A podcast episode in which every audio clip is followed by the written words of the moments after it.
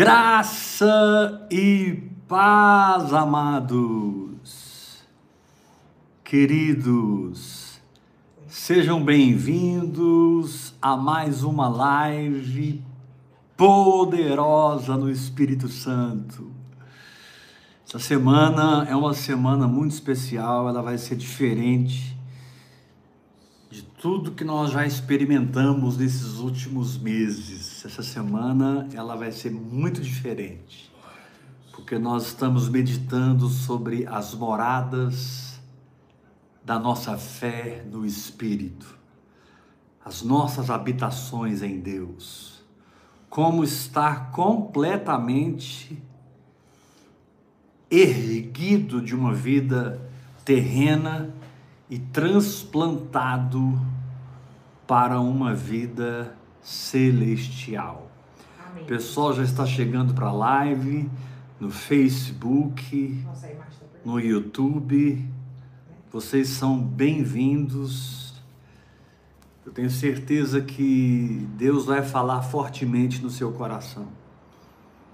Eu quero me entregar nas mãos do Espírito Santo para que ele nos visite para que Ele fale conosco e nós terminemos essa live ungidos pelo Espírito Santo. Vamos abrir a palavra de Deus no livro de Lucas. Vamos abrir a palavra de Deus no livro de Lucas, capítulo 9.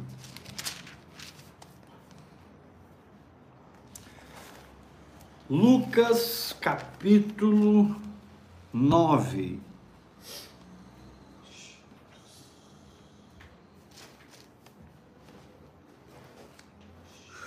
Lucas capítulo 9. Você pode, irmão, viver fora da doença. Mesmo que as evidências dos seus sentidos digam que você está enfermo.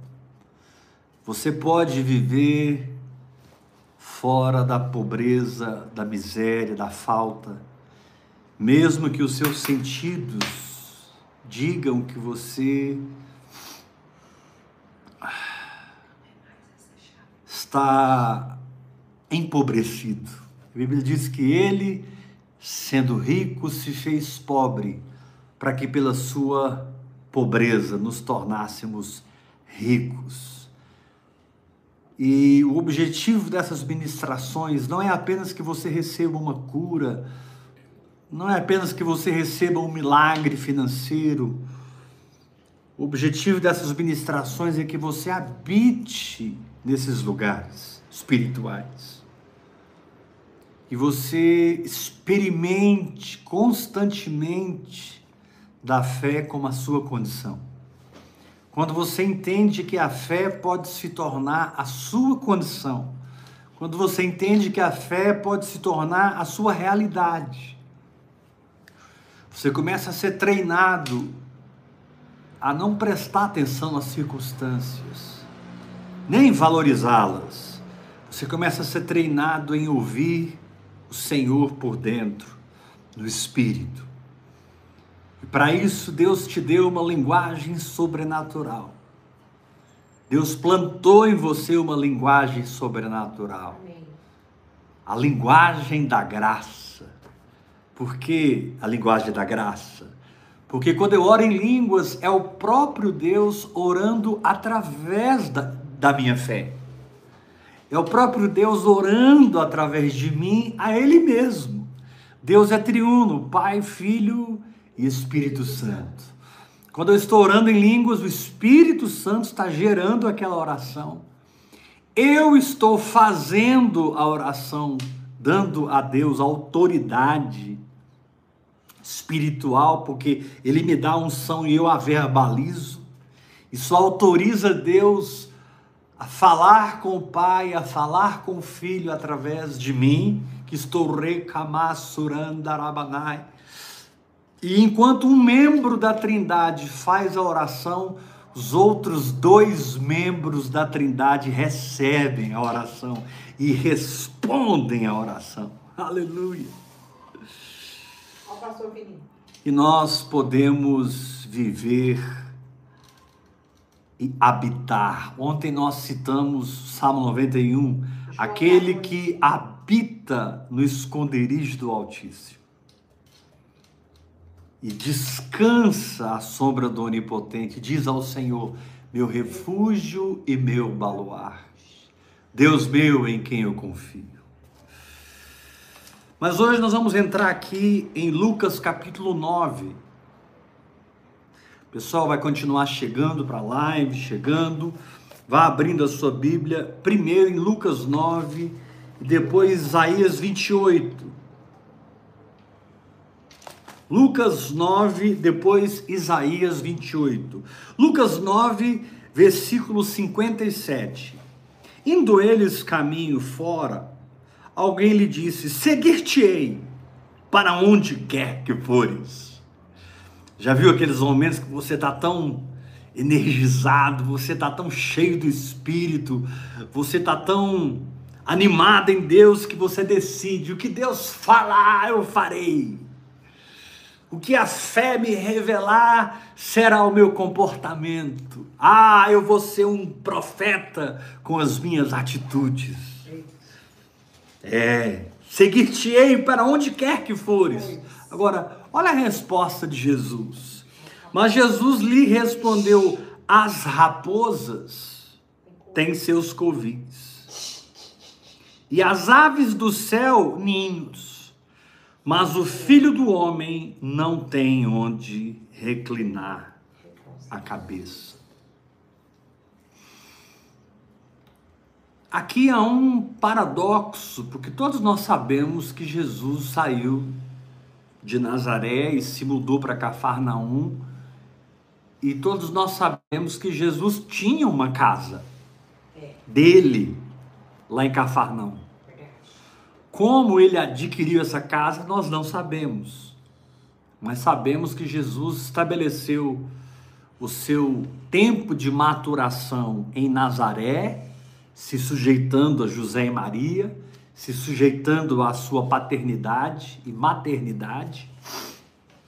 E depois Jesus estabelece o seu ministério não mais em Nazaré, ainda que ele era chamado de o Nazareno ele estabelece o seu ministério em Cafarnaum, terra dos gentios, terra dos pecadores, povo que jazia em trevas, resplandeceu-lhe grande luz. E Jesus tinha uma casa em Cafarnaum, mas aqui um dos seus discípulos explode de entusiasmo, vendo os milagres, as curas, o sobrenatural, vendo o Filho de Deus viver como Filho de Deus, ele ficou tão tocado por o que ele via em Jesus Cristo que ele disse: Olha, eu vou te seguir para qualquer lugar que o Senhor for, está decidido. E aí Jesus diz: Olha, as raposas têm seus covis, as aves do céu têm seus ninhos, mas o filho do homem não tem onde reclinar a cabeça. Jesus não estava falando da sua casa natural, porque ele tinha uma casa natural. Jesus estava dizendo àquele rapaz: olha, a alma tem sistemas de fuga, as raposas e os seus covis, as aves do céu e os seus ninhos são os sistemas de fuga da nossa alma, diante do aperto circunstancial, diante dos problemas. Todos nós temos uma natureza carnal, terrena. Paulo diz lá em Colossenses capítulo 3: Fazei morrer a vossa natureza terrena. E Paulo dá ali uma lista de situações que podem revelar uma pessoa que está vivendo uma vida terrena e não uma vida celestial. E aqui Jesus usa uma raposa com seu covil, Jesus usa uma ave do céu com seu ninho, e diz: Olha, as raposas têm seus covis, as aves do céu, ninhos. Quem no momento de luta, de prova, quem no momento de a fornalha é acesa sete vezes mais, quem está sendo lançado na cova dos leões e não quer ser uma raposa para se esconder, ou não quer ser uma ave do céu que possa voar para fora daquilo tudo e se aconchegar no ninho de amor, de acolhimento, e ficar ali protegido enquanto a tempestade passa. Jesus disse: Olha, a alma, a vida natural, a carne, o homem terreno tem sistemas de fuga. Isso me confrontou muito hoje. Meu Deus. Isso me confrontou muito hoje. Quais são os sistemas de fuga que eu ainda tenho na minha alma? Quais são as possibilidades naturais que eu ainda permito na minha caminhada? Aonde eu me deixo ser uma raposa ou uma ave do céu? Porque Jesus disse: o filho do homem não tem onde reclinar a cabeça, ou seja, eu só vivo da palavra que o meu Pai diz. Deuteronômio diz isso, Jesus disse isso, afirmando: não só de pão viverá o homem, mas de toda palavra que sai da boca de Deus. Essa expressão, palavra que sai da boca de Deus, fala de intimidade, fala de relacionamento. Fala de proximidade. Ontem nós deixamos muito claro que a cruz, onde Jesus foi pendurado nu e totalmente dilacerado pelos chicotes romanos, pelos pregos, pela coroa de espinho, por aquela lança que o atravessou. Jesus ali naquela cruz pendurado era o esconderijo de Deus Deus estava escondido naquela cruz, para que através da sua morte e ressurreição, ele pudesse vir habitar em nós. Jesus disse em João: Aquele que me ama guardará os meus mandamentos. É verdade. E quem guardar os meus mandamentos, eu me manifestarei a ele. Oh, glória, eu creio que e eu e o meu Pai viremos e faremos nele morada. morada. Deus, Aleluia. Que é Filho do homem não tem onde reclinar a cabeça. Sabe qual é o nosso problema, irmãos? Nós temos muita rota, muitas rotas de fuga. Nós temos o plano B. Desculpe, mas eu vou ser muito sincero. E eu me incluo nessa palavra. Porque eu também estou sendo tratado pelo Espírito Santo através da oração em línguas com você. Eu também estou sendo transformado pelo Espírito Santo. Eu também tenho fraquezas e pecados como você. E o Espírito Santo está em mim para que, através da minha vida de fé, ele me santifique, me santifique, me purifique a cada dia. E uma das principais ações do Espírito Santo, através do exercer da minha fé, é arrancar de mim toda planta que o Pai não plantou. É fechar, tampar esses covis. É destruir esses ninhos. Esses, essas rotas de fuga da alma. Na saúde, nas finanças, no casamento, no ministério. É mais fácil fugir do que perdoar 70 vezes 7 é mais fácil fugir do que dar outra face, andar a segunda milha. Dar a capa para quem te pediu a túnica. É mais fácil você estabelecer um sistema de religiosidade e vestir uma máscara que esconde a sua maldade, o seu egoísmo, a sua incredulidade, a sua incapacidade de manifestar a natureza de amor de Deus. Então a gente cria nossos sistemas de fuga.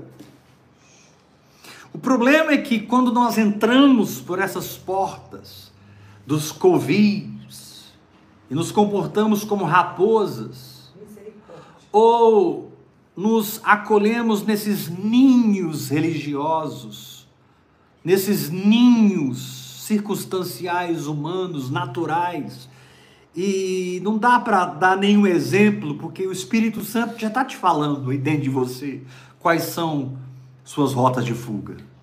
O Espírito Santo já está falando com você qual é o plano B, plano C, plano D, plano E, plano F.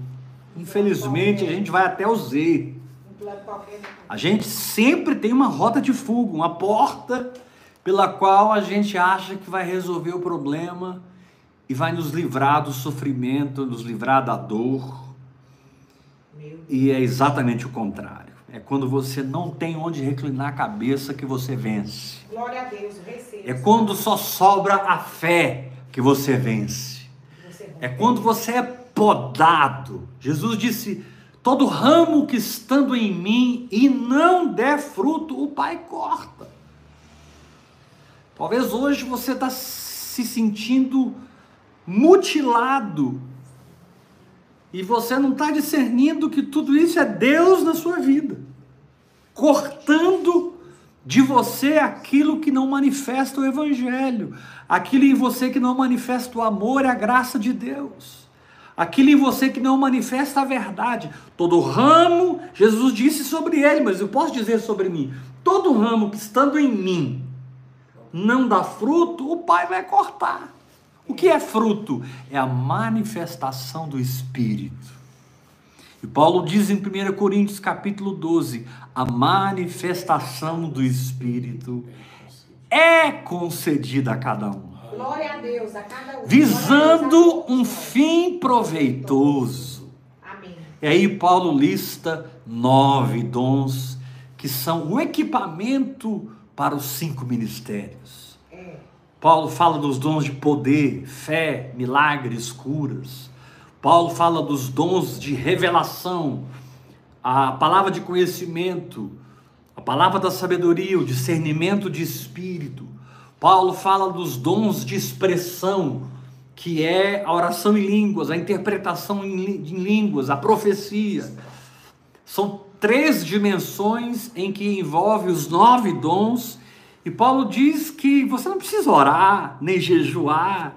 Se você andar em fé, ou seja, se você viver no Espírito, Paulo diz a manifestação do Espírito é concedida. Ela é concedida. Não é uma questão de busca, é uma questão de reconhecimento, é uma questão de sensibilidade. O que a oração em línguas faz quando você é mergulhado no hora após hora? Ela mortifica a sua carne, edifica o seu espírito, te sensibiliza para que você opere naquilo que você começa a perceber agora que você não estava percebendo, naquilo que você está ouvindo agora que você não estava ouvindo. A oração em línguas, quando levada a sério, a oração em outras línguas, quando levada as últimas consequências, como está na palavra de Deus de Gênesis a Apocalipse, desde Gênesis 11 até Apocalipse, quando 144 mil vieram da grande tribulação, e eles não tinham armas, eles tinham, eles tinham harpas nas mãos. E diz a Bíblia que eles cantavam um cântico que ninguém podia aprender. É verdade. Uhul! Por isso, Paulo diz em 1 Coríntios 14, 14: Quando eu oro em outra língua, o meu espírito ora de fato, mas a minha mente fica infrutífera. Que farei, pois? Cantarei com o espírito e cantarei também com a mente. Orarei com o espírito e orarei também com a mente. Querido, a oração em outras línguas, ela trará essa poda de Deus, para que você não opere como raposa, nem opere como uma ave do céu, fugindo do óbvio. Apóstolo, não está tão óbvio. O médico disse que é um câncer e já tem metástase, espalhou no meu corpo. Apóstolo, a minha conta está negativa, a minha, a minha energia está cortada. Eu tenho arroz e ovo em casa. Apóstolo, Meu marido não me ouve. Tudo que eu falo com ele parece que é grego. E ele só quebra a cara. Aposto minha esposa, aposto meu filho, aposto meu tio, minha tia, meu irmão, minha irmã, meu patrão, meu pastor, meu pai na fé, meu discipulador. E a gente sempre tem essa natureza de raposa, capaz de fugir. Querido, tente pegar uma raposa e você vai descobrir o que é a natureza humana. Tente pegar uma raposa Sansão pegou 300. Porque o Espírito de Deus o tomava, o possuía, o enchia de tal forma que Sansão não operava no natural, Sansão operava no sobrenatural. E ele pegou 300 raposas. O Senhor te diz nessa noite: Chega de rotas de fuga. Mas como assim? Você sabe. Chega de plano B, C ou D. Apóstolo, mas eu. Você não sabe como eu estou recebendo essa palavra, você não sabe como eu estou entendendo o que Deus está falando comigo. O filho do homem não tem onde reclinar a cabeça, ou seja, eu vou me firmar na fé porque o pai já podou toda, todo ramo que estava em mim e que não dava fruto. O pai podou. E todo ramo em mim que dava fruto, o pai podou mais ainda, para que desse mais fruto ainda. Ou seja, Deus está sempre trabalhando para que as manifestações do Espírito não sejam históricas não seja uma nostalgia. Dez anos atrás, naquela vigília, Deus me visitou. Cinco anos atrás, naquele congresso, eu recebi uma palavra de conhecimento. O profeta mandou eu ficar de pé. Um ano atrás, eu fui visitar uma igreja, eu saí de lá em prantos, eu chorei a noite toda. Querido, glória a Deus por essas experiências que você teve com o Senhor há 10 anos atrás, há 5 anos atrás, há um ano atrás, há seis meses atrás. Mas Deus não é o Deus de ontem apenas. Deus é o Deus do hoje e do agora. E ele continua dizendo: Moisés, vai dizer para o meu povo que o eu sou te enviou. O eu sou, I am that I am. Eu sou quem eu sou. Quando você anda com o eu sou, você deixa de ser raposa que se esconde em covis. Quando você anda com o eu sou, você deixa de ser ave do céu que se acolhe em ninhos tão tão confortáveis. Não, quando você anda com eu sou, você se liberta da zona de conforto. Viver por fé é viver livre da zona de conforto. A vida da fé vai incomodar você. A vida da fé vai sacudir você. A vida da fé vai chacoalhar a roseira. Tudo que é sacudível, sacudido será. Tá amarrado, apóstolo. Eu tô, eu tô querendo essa palavra, não. Você podia pregar sobre graça, você podia pregar sobre o descanso de Deus, mas eu tô pregando sobre graça. Eu tô pregando sobre o descanso de Deus. Só que eu estou pregando sobre a verdadeira graça e o verdadeiro descanso de Deus, que vai arrancar essa natureza de raposa que você tem, para que você se firme só na palavra. Não só de pão viverá o homem, mas de toda palavra que procede da boca de Deus. Olha o que está escrito aqui em Isaías capítulo 28. Isaías 28, versículo 16. Portanto, assim diz o Senhor Deus: Eis que eu assentei em Sião uma pedra. pedra já provada. Pedra preciosa, pedra angular, solidamente assentada. Final do verso 16: aquele que crer não foge. Meu Deus, se eu tenho uma rota de fuga e aceito a rota de fuga, é porque naquela área eu não criei ainda. Ponto final. Porque se você não entender assim, meu querido, você vai criar uma doutrina para justificar a sua derrota. Quantas doutrinas foram criadas? Quebra de maldições hereditárias, é, é, é, doutrinas absurdas, escatológicas. Quantas doutrinas foram criadas para justificar a derrota espiritual de alguns homens? Quando os discípulos procuraram a Jesus e perguntaram, Senhor, por que, que a gente não conseguiu expulsar esse demônio? Jesus ali já tinha três anos de ministério. Três anos aqueles é, expulsar demônio para os discípulos era brincadeira. Mas de repente eles encontram um demônio lá em, em Mateus 17 que não saía, não saía, não saía. E Jesus respondeu para eles: no secreto. Eles procuraram Jesus em particular, porque se eles perguntassem em público, Jesus responderia em público. Aí eles procuraram em particular, Senhor, por que, que nós não podemos expulsar aquele demônio? Jesus foi na lata, Jesus foi no foco. Jesus disse: por causa da pequenez da vossa fé.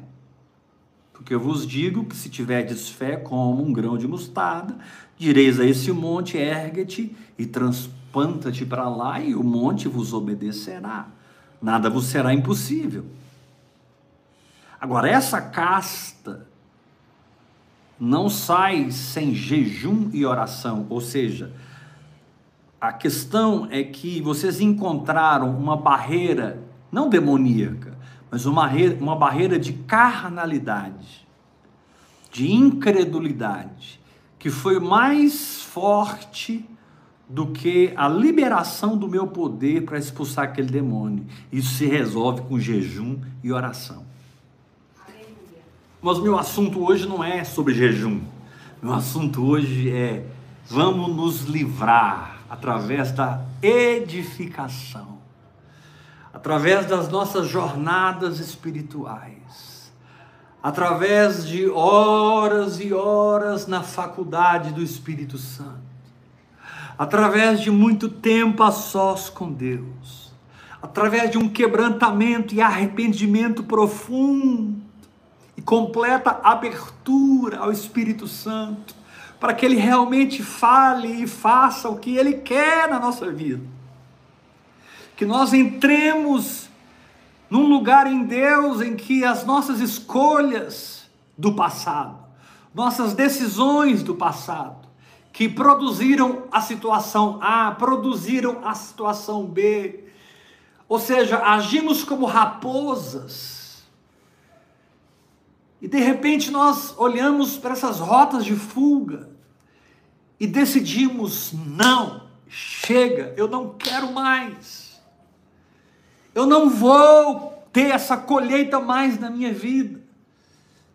Se eu entrei pela porta do medo, pela porta do medo eu sairei. Se eu entrei pela porta religiosa, pela porta religiosa eu sairei. Se eu entrei pela porta da soberba, pela porta da soberba eu sairei. Não dá, eu não tenho tempo de falar, explicar o que eu estou falando agora. Você tem que discernir no espírito. Mas a porta pela qual você fugiu é a porta pela qual você sairá do problema. Por isso Moisés lançou a vara, ela se tornou uma cobra, e o Senhor disse para Moisés: Toma essa cobra pela cauda, porque Moisés estava fugindo da cobra. E quando Moisés resolveu resolver o problema, ele parou de fugir, enfrentou a cobra obedeceu a Deus, creu na palavra de Deus, pegou a cobra pela cauda e ela virou autoridade de Deus nas suas mãos.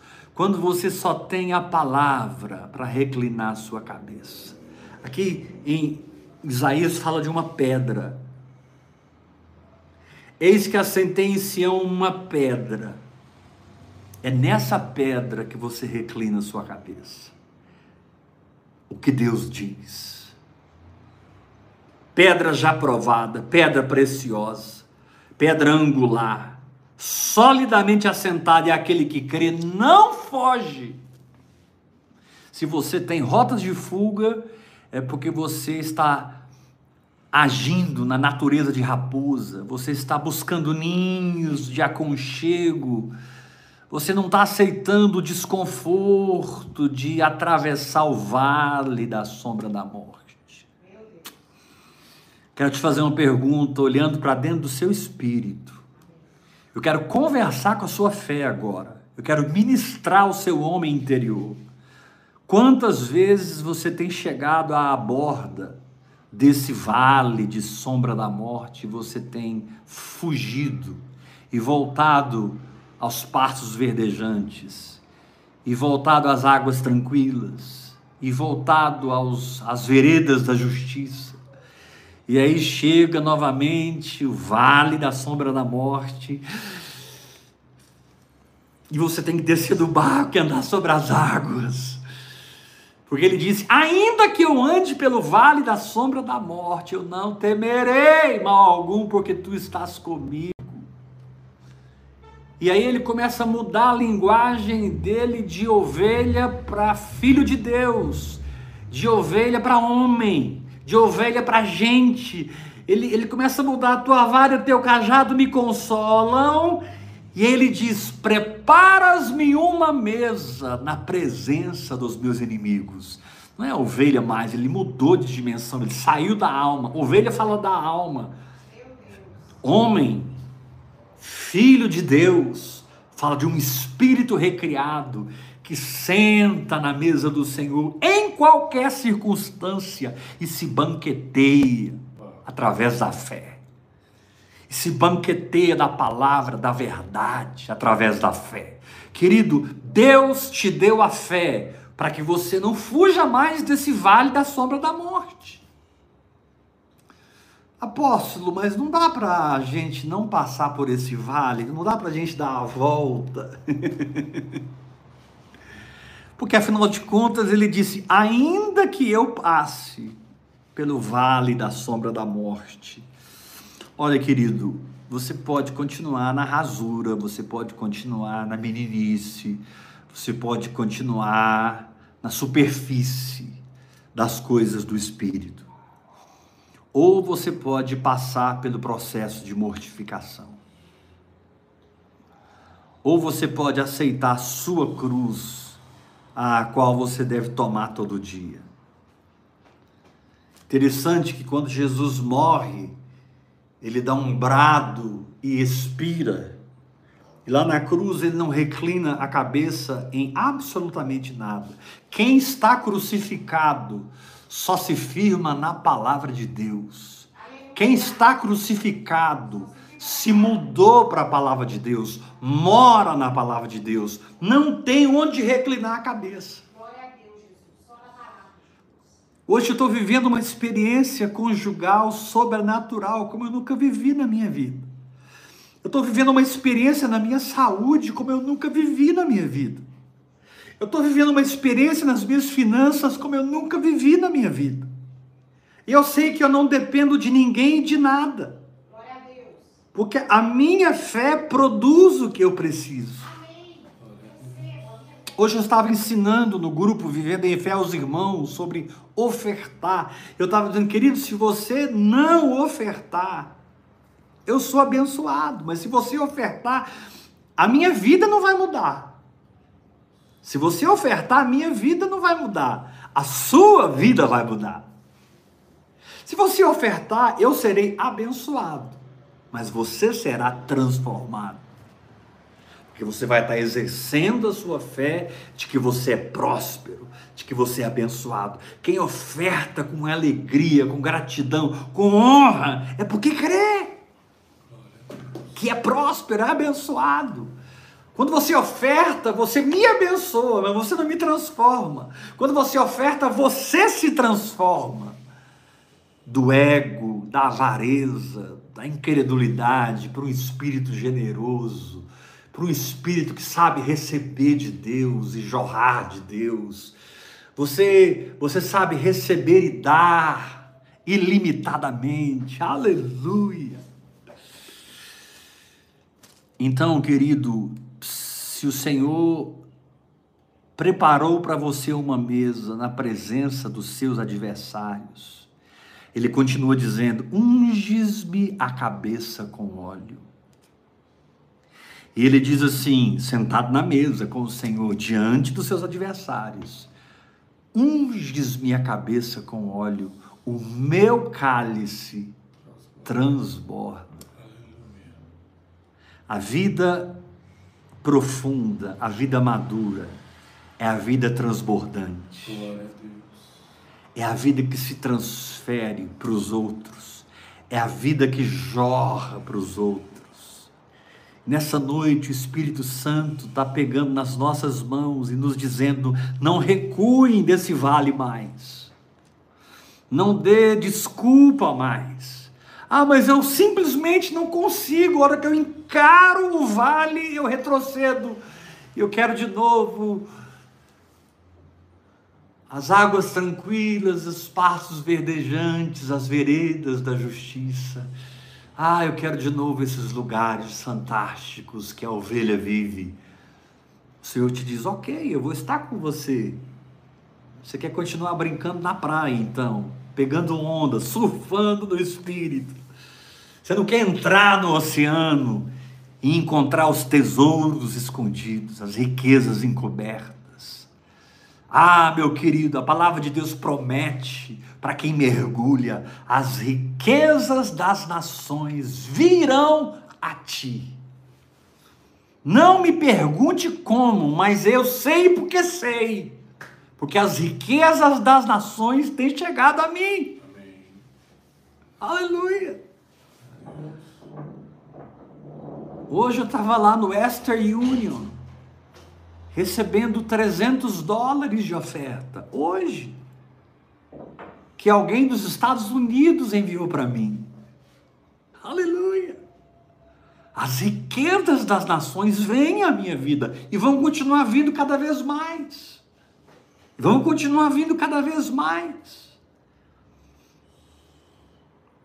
Mas nós temos medo de encarar os nossos vales da sombra da morte, porque é mais fácil recuar e continuar sendo ovelha do que atravessar para a dimensão de filho, para a dimensão de herdeiro para a dimensão onde você é responsável pelo sacerdócio da sua fé, onde você não critica, não julga, não acusa mais ninguém, mas você se autodisciplina no Senhor.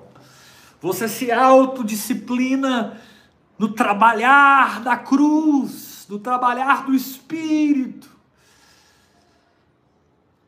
E quando você não consegue dá aquele passo para dentro do vale, você também não dá aquele passo para planos de fuga. Você fica parado, quieto, descansado em Deus, orando em línguas, se edificando, se edificando, porque a oração em línguas e o medo não vão continuar vivendo juntos dentro de você.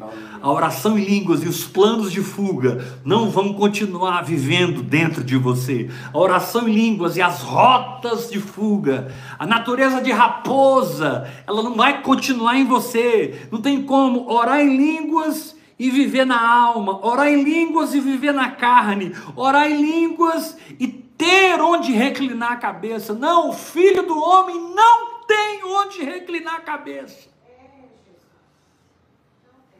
naturalmente falando, carnalmente falando, em termos da terra, porque eu já reclinei a minha cabeça na pedra, na pedra já provada.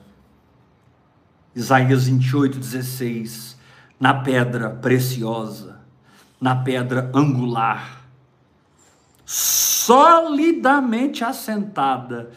E aqui diz: aquele que crer não foge. Sabe, querido, eu quero te consolar. Existe um lugar no espírito. Você pode até não avançar, mas recuar também você não recua. Uau!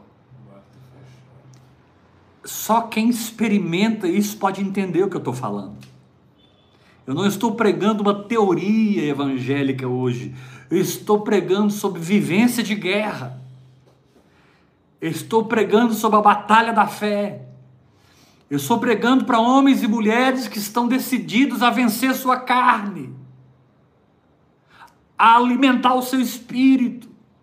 Homens e mulheres que, como Eucana, o pai de Samuel, dão a Penina uma porção, mas dá a Ana duas porções. Penina fala da alma, Penina fala da carne a primeira esposa de Eucana, pai de Samuel, e Ana fala do Espírito, e a palavra Ana significa graça. Aquilo que já está feito, já está pronto. Maturidade não é você ter muitos filhos naturais. Maturidade é você ter um filho espiritual. Samuel. Você tem uma voz profética. A sua trombeta tem um toque. E quando você caminha na terra, pelo toque da trombeta dentro do seu espírito, as pessoas te reconhecem por causa da unção que testifica, por causa da unção que te respalda, por causa da unção que prega por você. E quando falam mal de você, e quando caluniam você, e quando acusam você, você ama. Você ama. Você dá outra face, anda a segunda milha, porque você já atravessou aquele lugar onde alguém pode parar você, onde alguém pode te fazer recuar. Você não está mais na mão de homem algum. Você não está sob a manipulação de homem algum. Você não está mais debaixo da manipulação de nenhuma placa, de nenhum sistema, e nenhum sistema de regras e conceitos humanos. Você está no Espírito. Tudo bem? Aleluia. Eu não estou avançando, mas recuar também eu não vou. Eu vou ficar aqui orando em línguas até que eu me torne maior do que a minha incapacidade de dar um passo, dois passos, três passos, quatro passos, cinco passos, seis passos, sete passos, oito passos, nove passos, dez passos de fé. Aí o Espírito Santo nos arremete a Gênesis capítulo 28, quando Jacó estava fugindo de Esaú. Jacó se despede do seu pai e se despede da sua mãe e entra por uma rota de fuga. Ele não deveria nunca ter feito isso. Ele deveria ter confiado no Senhor. Ele deveria ter dito: O Senhor é o meu é o meu Deus, é a minha fortaleza, o Senhor é a minha proteção, o Senhor é o meu alto refúgio. Se Jacó não fugisse e confiasse em Deus, ele economizaria 20 anos da sua vida. Jacó perdeu 20 anos da sua vida na casa de Labão, servindo Labão porque ele encontrou uma rota de fuga. Agora, Deus é tão bom que mesmo quando a gente pega essas rotas de fuga da nossa alma, a gente corre para o remédio, a gente corre para o médico, a gente corre para o empréstimo, a gente corre para ler livros sobre autoajuda, a gente faz o curso tal, o curso tal, a gente paga caro para o homem nos ensinar o que o Espírito derrama de graça pela oração em línguas. Oh, meu Deus! Isaías 55, por que, que você está gastando seu dinheiro com aquilo que não é pão? Por que, que você está suando e gastando o seu esforço com aquilo que não é pão? Não faça mais isso. Pois assim será a palavra que sair da minha boca, não voltará para mim vazia, mas cumprirá aquilo para o qual eu a designei. Ah, meu querido, chega de gastar dinheiro com aquilo que não é pão, com aquilo que não é verdade de Deus, revelação de Deus, Cristo manifesto no seu espírito. Cristo manifesto no seu espírito, Cristo revelado no seu espírito pela palavra, pela voz de Deus. Não existe socorro maior do que a voz que clama no deserto.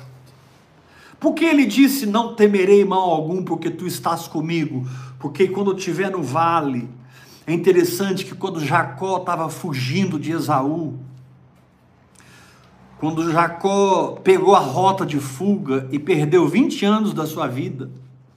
Deus foi misericordioso com ele, ele enriqueceu nesse período, ele aprendeu muita coisa, mas ele só resolveu o problema depois que Deus falou para ele: se levanta e volta para sua terra. E chegou a notícia para ele, 20 anos depois: Esaú vem aí com 600 homens. Jacó então passa tudo que ele tem, vai para o val de Jaboque, luta com Deus a noite toda, e Deus toca na juntura da coxa. Deus tira de Jacó a capacidade de fugir. A maior bênção que Jacó conquistou no vale de Jaboque nem foi a mudança do seu nome, foi ele ficar alejo. Foi ele ficar alejo. Deus tocou na juntura da coxa, deslocou a juntura da coxa, e Jacó nunca mais andou de maneira natural, Jacó nunca mais andou de maneira normal. Quem olhava para Jacó sabia, Deus tocou aquele homem. Deus tocou aquele homem. Por que, que Deus tocou na juntura da coxa? Deus estava dizendo: tem 20 anos que você está fugindo. Esaú, que você fugiu por 20 anos, está vindo. E agora você não vai fugir mais.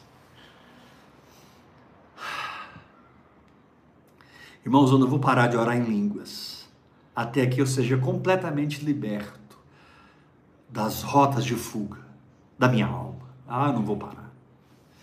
Eu posso hoje, com muita humildade e quebrantamento, dando ao Senhor toda honra e toda glória, verificar muitas áreas da minha vida que eu não fujo mais que eu não recuo mais, que eu avanço, avanço e avanço.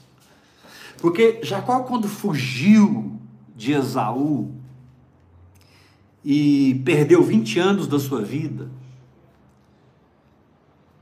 porque ele teve que voltar onde ele caiu, ele teve que encontrar com Esaú, e ele encontrou com Esaú, e aconteceu tudo o contrário que a alma dele dizia, aconteceu tudo o contrário que as evidências diziam. Esaú abraça Jacó e eles choram e choram e se reconciliam.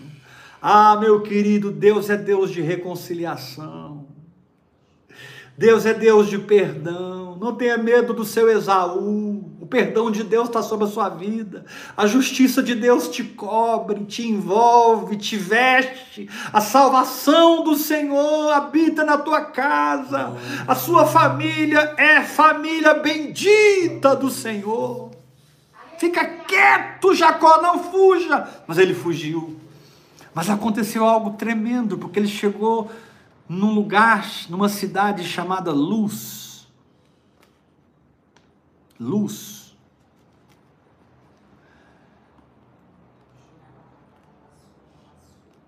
Que no hebraico significa amendoeira, uma árvore que produz amêndoas. A amêndoa, amêndoa é uma planta extremamente nutritiva, forte Comida de deserto mesmo. Amêndoa é comida de deserto. Se você comer muita amêndoa, você fica forte. Mas Jacó teve um encontro com Deus. O que ele fez quando ele chegou em luz? Ele pegou uma pedra e a usou como travesseiro, e ele deita sua cabeça na pedra. Nessa pedra aqui de Isaías 28, pedra já provada, pedra preciosa. Ele não sabia disso. Porque assim que ele adormece, ele enxerga a escada, que até então estava invisível para ele, que até então estava inatingível para ele que até então era impossível para ele, mas assim que ele dorme, assim que ele descansa, quem está entendendo, diga amém. amém. Assim que ele descansa na pedra, recamadoroborô, Isaías 28, 11, 12, esse é o descanso, este é o refrigério, por lábios gaguejantes e por língua estranha falará o Senhor a este povo, começa a orar em línguas até que você não tenha onde reclinar a cabeça, a não ser na pedra da minha palavra, na pedra de Cristo manifesta em você, na pedra que é Jesus, dorme, descansa e veja a escada. Glória a Deus. Ainda que você passará por 20 anos de fuga, eu já estou te revelando que vai ser um processo espiritual. Onde no final eu vou mudar o seu nome e você não se chamará mais Jacó, mas Israel será o teu nome. Gostoso de crer que quando você crê, você enxerga a escada. Quando você crê, você descansa. Quando você crê, você entra no descanso, você dorme. Dormir é desligar-se da evidência dos sentidos físicos Dormir é desligar-se da evidência do que eu vejo, do que eu sinto. Eu estou vendo, eu estou sentindo, mas eu estou desligado. Estou dormindo, estou vendo a escada e no topo da escada o Senhor e anjos de Deus subindo e descendo aquela escada profética. Ah, Deus, Senhor é maravilhoso. Ah, Deus, tu és o Deus dos fujões. Aleluia, Pai. Tu és o Deus dos Jacós. Eis-me aqui, Senhor. Quantas áreas eu fugi e eu não fujo mais. Quantas áreas o Senhor me firmou e me edificou. E eu não sou mais uma raposa nem uma ave do céu. Eu sou como teu filho que não tem onde reclinar a cabeça. Senhor, mas quantas áreas eu ainda fujo? Quantas áreas eu ainda dou o meu jeito? Senhor, eu não vou recuar. Eu vou ficar aqui plantado na oração em línguas. Eu vou cuidar do meu sacerdócio. Porque eu sei que num instante, num abrir e piscar de olhos, eu serei arrebatado num abrir, o arrebatamento é num abrir e piscar de olhos. E você pode viver esse arrebatamento, você pode antecipar esse arrebatamento vivendo por fé. Sim, a igreja será arrebatada no final da tribulação. Ela subirá encontrará com o Senhor e implantará o milênio na terra. Isso acontecerá literalmente, mas tudo que está na palavra de Deus está dentro do agora de Deus, porque a palavra é eterna. Eu não preciso esperar o arrebatamento para ser arrebatado. Eu posso ser arrebatado agora, por descansar na pedra da palavra revelada, orando em línguas, e perceber a escada onde os anjos vão e descem, vão e descem. E descobriu o Senhor, e o Senhor se manifestou a Jacó ali. Em Gênesis 28, o Senhor fez promessas incríveis para ele. Interessante como Deus não condenou ele, Deus não acusou ele de fujão. Deus sabia que ele não tinha estrutura para não fugir. Mas eu sabia que 20 anos passariam e Deus pegaria ele no Val de Jaboque. E Deus lutou com ele uma noite toda. Diz a Bíblia que Jacó lutou com o homem a noite toda. E Deus sabia que no final do processo ele teria o seu nome mudado para Israel e ele teria sua coxa deslocada, perdendo a sua capacidade de fugir. Eu quero te dizer o que a oração em línguas vai fazer na sua vida. A oração em línguas vai te libertar da sua capacidade de fugir. Essa crise no casamento, o Senhor te diz: enfrenta e vença. Essa crise na saúde, enfrenta e vença. Essa crise financeira, enfrenta e atravesse e vença. Traga dinheiro de onde não existe. Crie riquezas. Eu te dei poder para adquirir riquezas. Eu sou o dono do ouro, eu sou o dono da prata. E eu tenho o poder de manifestar ouro e prata no seu espírito. A letra mata, mas o seu espírito pode manifestar, trazer isso para fora, de maneira que você é próspero e abençoado na terra. Mas seja humilde nessa fuga, descansa na oração em línguas enxergue a escada e comece a subir. Um arrebatamento te levará a outro arrebatamento.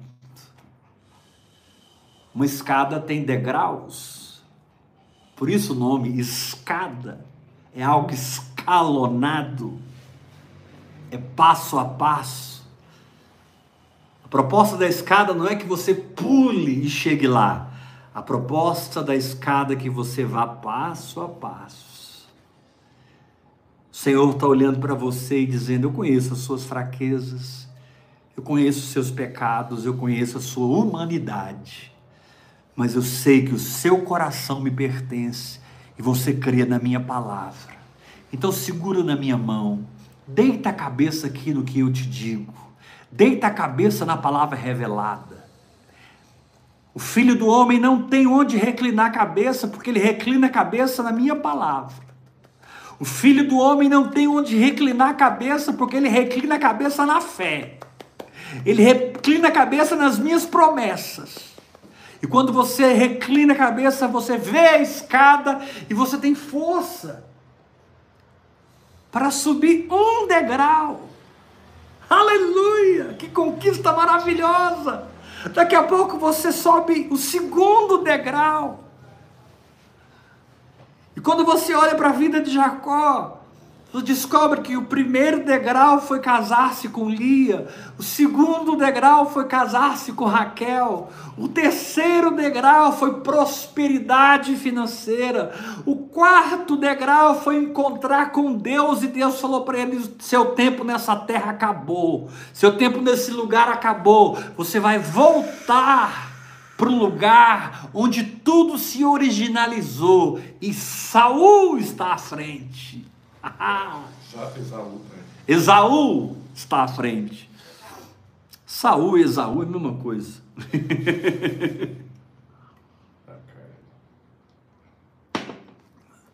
o gostoso de descansar na palavra revelada, que é essa pedra preciosa, eleita, provada.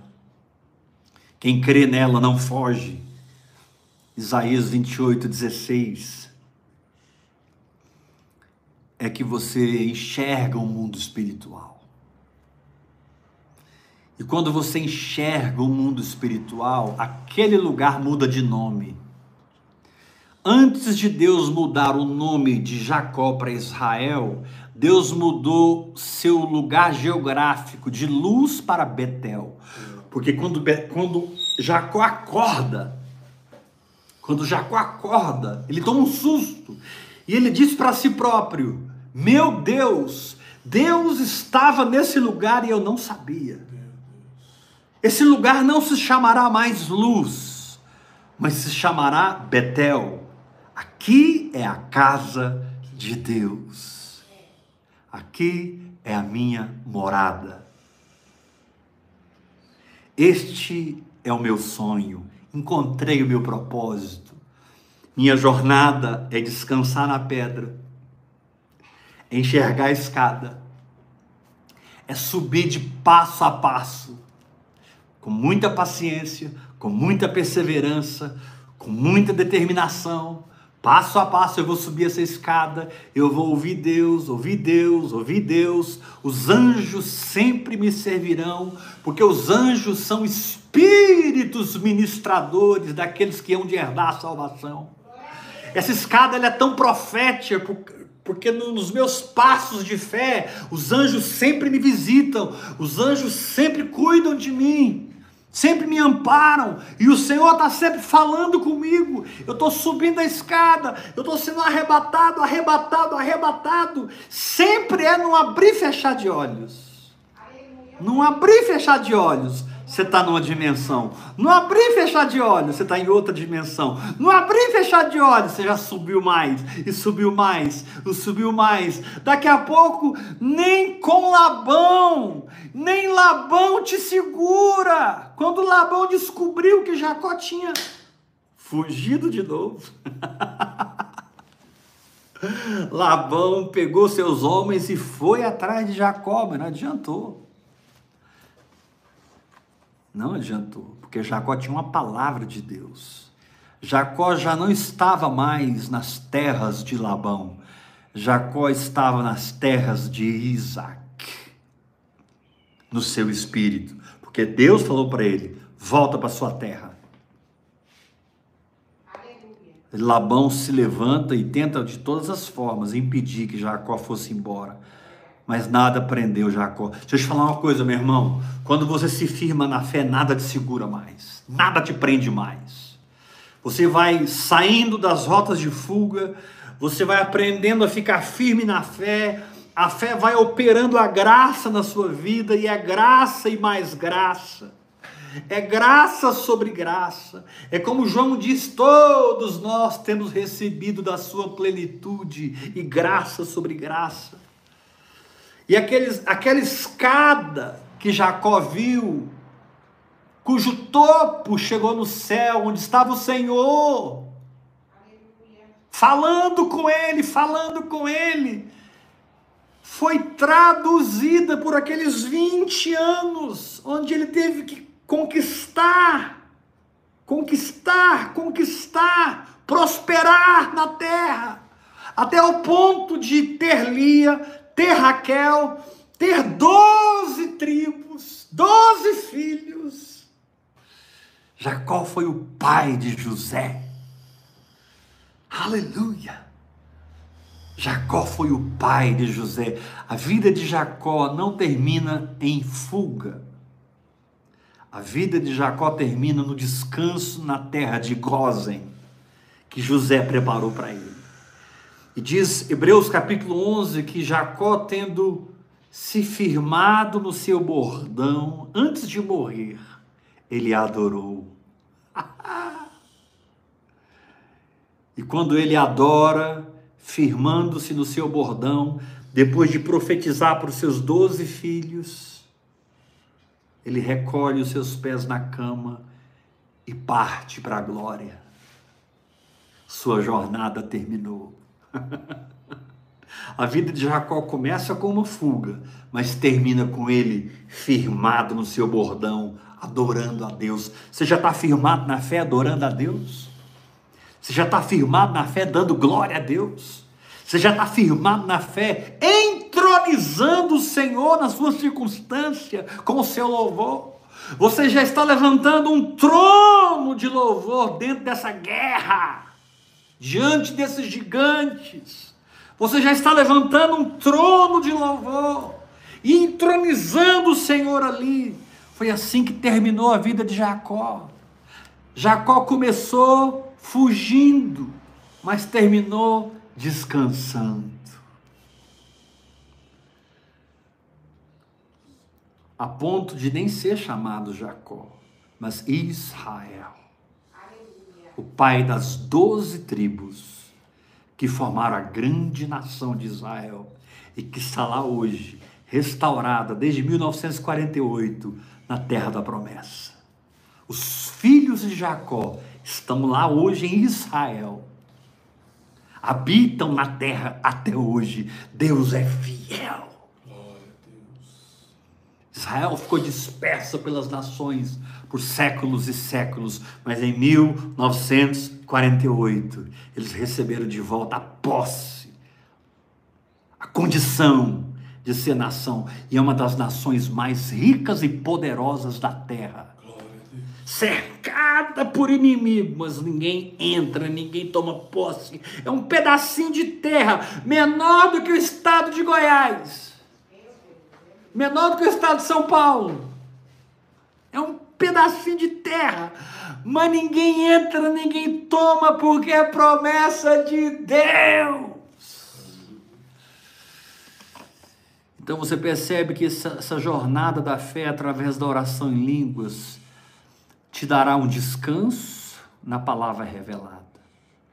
Essa jornada de fé na oração em línguas te mostrará o mundo espiritual e você entenderá os processos e as etapas. Você entenderá os arrebatamentos pelos quais você terá que passar para que você conquiste Lia, para que você conquiste Raquel, para que você conquiste filhos e filhas, e você gere as doze tribos, para que você prospere e fique riquíssimo. Homem, filho de Deus, abençoado e próspero nessa terra. Mulher, filha de Deus, abençoada e próspera nessa terra. Só tem um detalhe: você anda mancando. é, a oração em línguas não vai te deixar forte. A oração em línguas vai revelar suas fraquezas, para que onde você é fraco, Deus seja Deus na sua vida. E você vai descobrir a tua graça me basta. Tudo que eu preciso para enfrentar essa fornalha, acesa sete vezes, graça de Deus. Tudo que eu preciso para passar esses 20 anos na casa de Labão, graça de Deus. Tudo que eu preciso para conquistar Lia, Raquel e os meus filhos, minhas riquezas, graça de Deus. Tudo que eu preciso para lutar com Deus a noite toda e ter o meu nome mudado, graça de Deus. Tudo que eu preciso para enxergar o mundo espiritual e ir de fé em fé, de glória em glória, graça de Deus. Tudo que eu preciso para ser assistido pelos anjos e pela palavra de Deus, graça de Deus. Tudo que eu preciso para transformar luz em Betel, graça de Deus. Tudo que eu preciso para deixar de ser Jacó e tornar Israel, graça de Deus. Deus diz para Paulo: minha graça te basta. Agora você não é mais um fujão, você nem consegue fugir, você está mancando, eu desloquei a conjuntura da sua coxa. Sabe, meu irmão, Deus sabe aonde tocar nossas vidas, Deus sabe aonde nos desarmar, Deus sabe aonde pegar o nosso ego. Graças a Deus. Deus sabe nos ensinar a humildade. Conhece a história de Nabucodonosor, que se ensoberbeceu, que achou que era o cara, e que ficou tão cheio de empáfia, que enlouqueceu, e ficou sete anos pastando, sendo visitado pelo orvalho do céu. É Sete anos pastando e sendo visitado pelo orvalho do céu. A Bíblia diz que as suas unhas cresciam como a da águia, seus, seus pelos cresciam como as penas da águia. Quem pasta é ovelha, águia não pasta. Ele estava pastando como ovelha, mas virando águia. E quando sua mente volta a si, quando a mente de Nabucodonosor volta para ele, ele descobre o mundo espiritual e as últimas palavras de Nabucodonosor foram: Eu exalto, eu louvo o Senhor dos céus, o Senhor da terra, eu adoro. As últimas palavras de Nabucodonosor, quando ele voltou e teve todo o seu reino restituído, todo o seu reino restaurado, foi de adoração. Nabucodonosor terminou adorando. Davi terminou adorando. Jacó terminou adorando. Jesus terminou adorando. Os apóstolos, todos eles terminaram suas vidas adorando. Como sacrifícios vivos, eles se ofereciam a Deus das nações.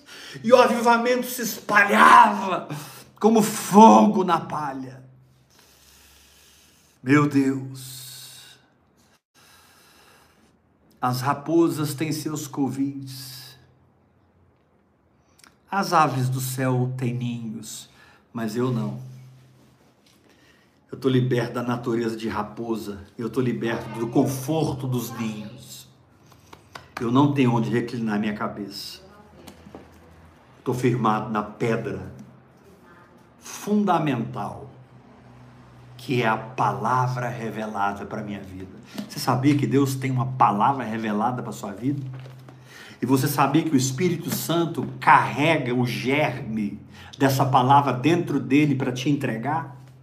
E o Espírito Santo quer conceber no seu espírito essa palavra e transformar você na imagem dessa palavra, de maneira que não seja mais luz, mas seja Betel, casa de Deus, de maneira que não seja mais Jacó, mas Israel, príncipe de Deus.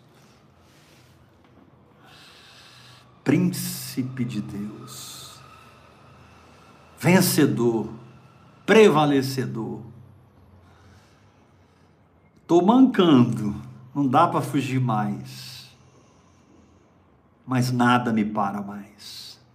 Nada me segura mais, nada me impede de perdoar e de amar, Na, nada me impede mais de orar, de meditar na palavra, nada me impede mais de viver uma vida santa, nada me impede mais de viver uma vida separada para Deus, nada me impede mais de cumprir a vontade e o propósito de Deus para minha vida. Aí vem as doze tribos, aí vem a história de José, aí vem o Egito, aí vem a terra de Gozen.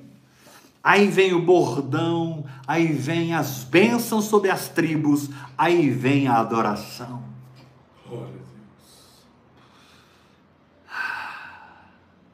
Os últimos minutos de Jacó foram de adoração. Hebreus capítulo 11 diz que ele, apoiado no seu bordão, adorou.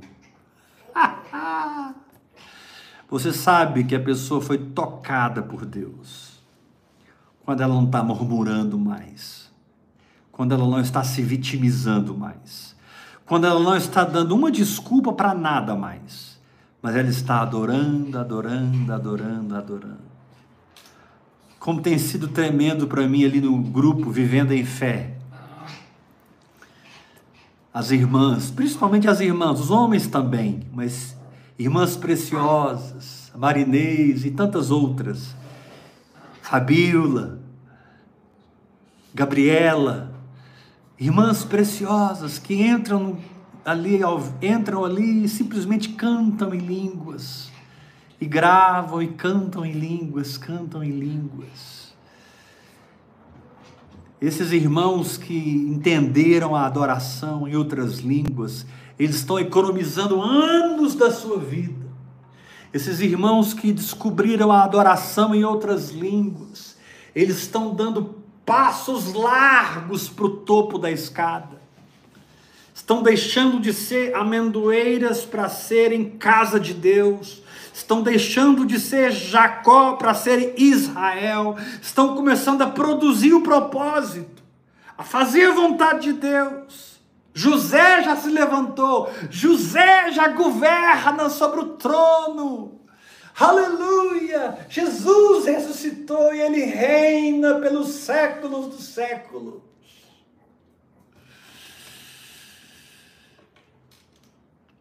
Que o Senhor te dê graça, meu irmão, para ser liberto da natureza terrena e você deixe de ser raposa e deixe de ser essa ave do céu que busca o conforto de uma vida natural.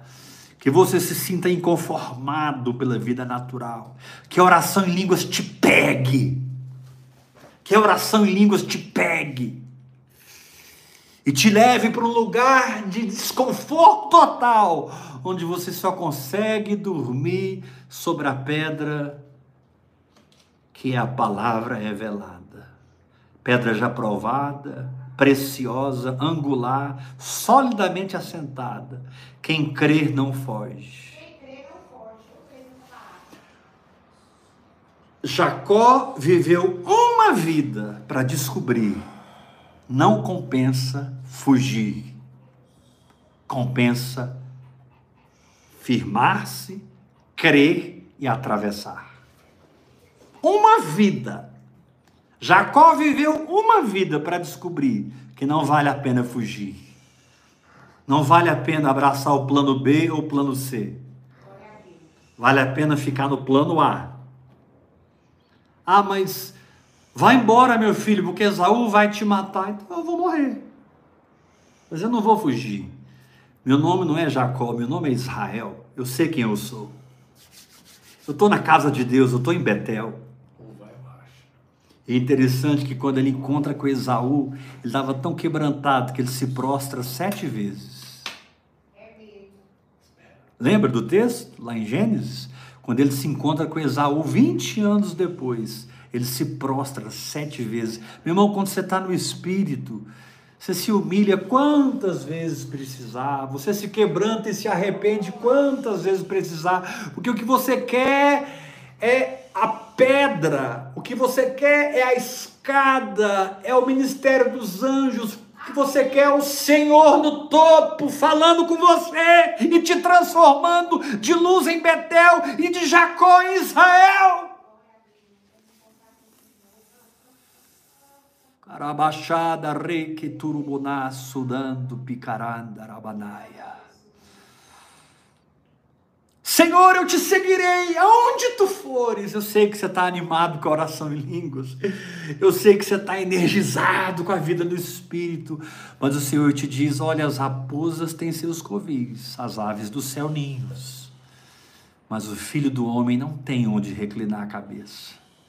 Porque o filho do homem descobriu a palavra revelada, a pedra que me projeta na escada sobrenatural, a pedra que me projeta no processo, nas etapas, na jornada, onde eu sou assistido pelos anjos e pelo ensinar diário do Espírito Santo, onde eu me matriculo na escola do Espírito Deixo de ser uma amendoeira e passo a ser casa de Deus. Sabe o que, que Jacó fez com aquela pedra?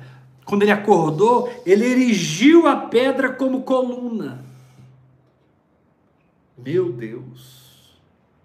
Ele pegou aquela pedra que ele havia dormido a noite inteira como travesseiro, e aquela pedra também foi mudada de travesseiro para coluna.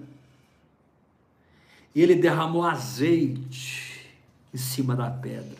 Sabe aonde que a unção vem? A unção vem na palavra revelada. A unção vem aonde você descansa. A unção aparece quando você consegue dormir quanto às suas circunstâncias, seus problemas.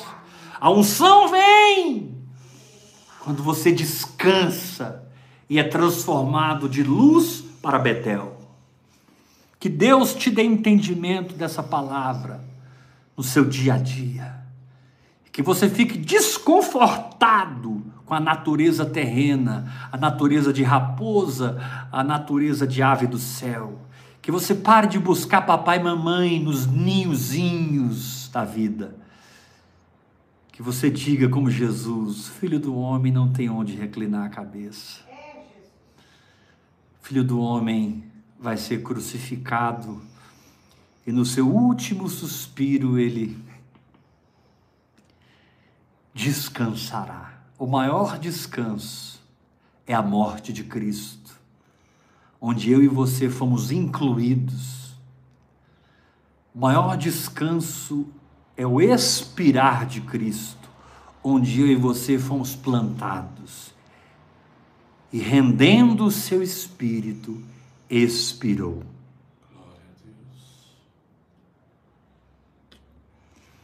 Ali Jesus estava 100% entregue ao Pai. Se o pai não o ressuscitasse, ele estaria no inferno até hoje. Mas o pai é fiel. E três dias depois, a palavra profética se cumpriu. Para Deus, um dia como mil anos, mil anos é como um dia. Nós não sabemos, na realidade, o que aconteceu naqueles três dias, onde Jesus visitou as profundezas da terra,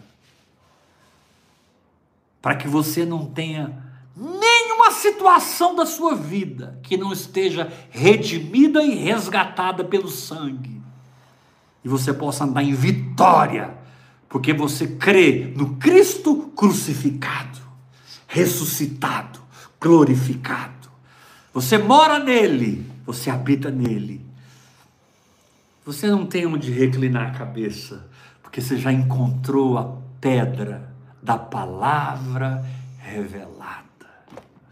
Uh!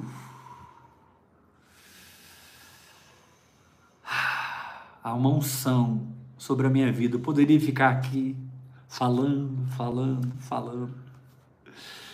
Mas eu creio que o Espírito Santo já te deu um banho de unção nessa noite e transformou a sua vida como transformou a minha. Eu não sou o mesmo mais depois de ministrar essa palavra.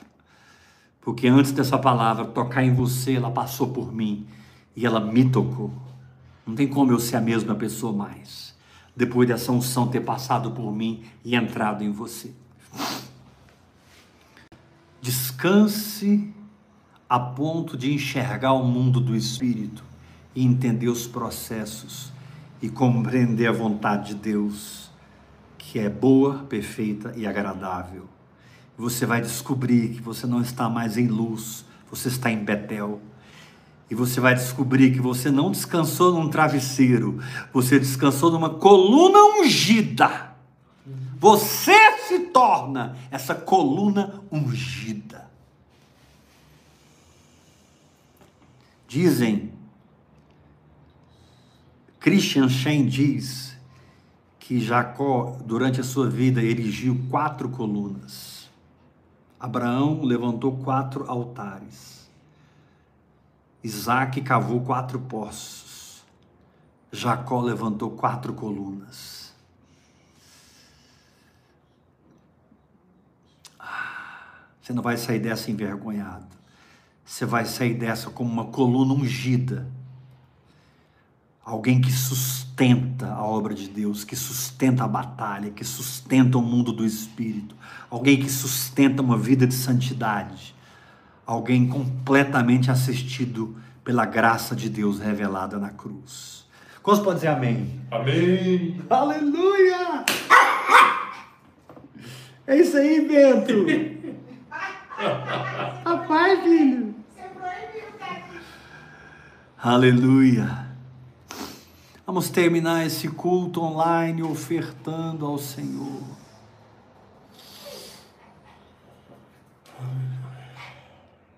Falar de oferta é tão espiritual quanto falar sobre fé. Porque quando você oferta, você é transformado de luz para Betel, de Jacó para Israel. A carne não quer que você oferte. E você pode ofertar pelo CPF da Bispa Iula, 971 579 961 20. Agora eu falei certo.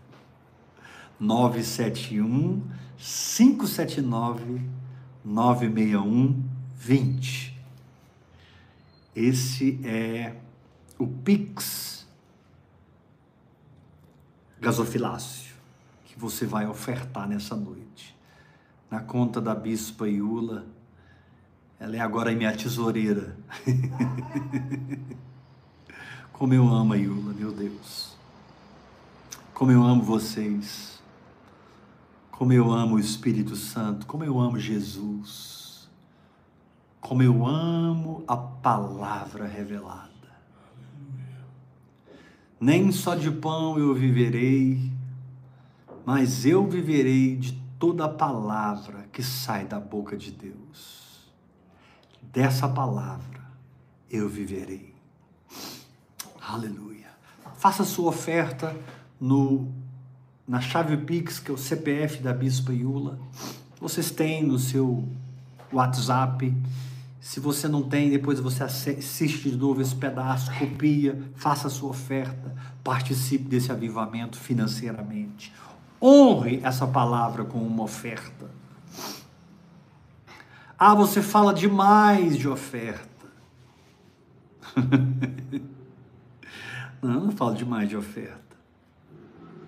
Eu estou te ensinando a viver acima da pobreza e desse aperto que tem te humilhado e dessas necessidades que não podem continuar na sua vida. Rasga o céu e começa a ofertar. Pela fé, começa a ofertar e você vai ver a sua vida ser transformada.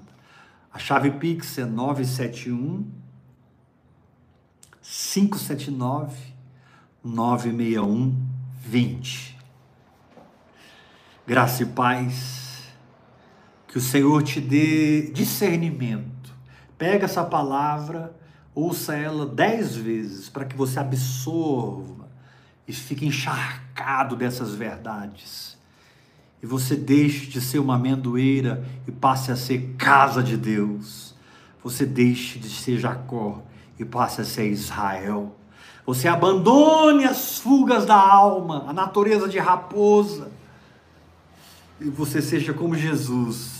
Você não tenha onde reclinar a cabeça a não ser na cruz e na graça do Evangelho. Onde tudo já está feito e você vive no feito, vendo os processos e passando pelas etapas. Aleluia! Já comecei a pregar de novo. Graça e paz. Amanhã, terça-feira, nós vamos estar aqui de novo, meditando sobre as habitações de Deus no Espírito. Meu Deus, que profundidade, que coisa linda é a palavra e a verdade de Deus. Amanhã nós vamos estar aqui de novo, 8 horas da noite. Eu aguardo você. E você que quer entrar no nosso grupo de filhos, de vez em quando, alguns filhos do diabo, filhos da carne, falam umas abobrinhas lá. Não estão orando em língua, não são meus filhos. Eu boto para correr. Ah, boto mesmo. Esse grupo é de filhos, é para quem está orando em línguas. Não é para quem está me analisando, é para quem já me aceitou como seu pai na fé. E honra esse manto Honre esse manto, meu irmão. Eu tenho honrado esse manto e ele tem trazido uma vida abundante que eu não troco por nada. Graça e paz. Até amanhã, 8 horas da noite, em nome de Jesus.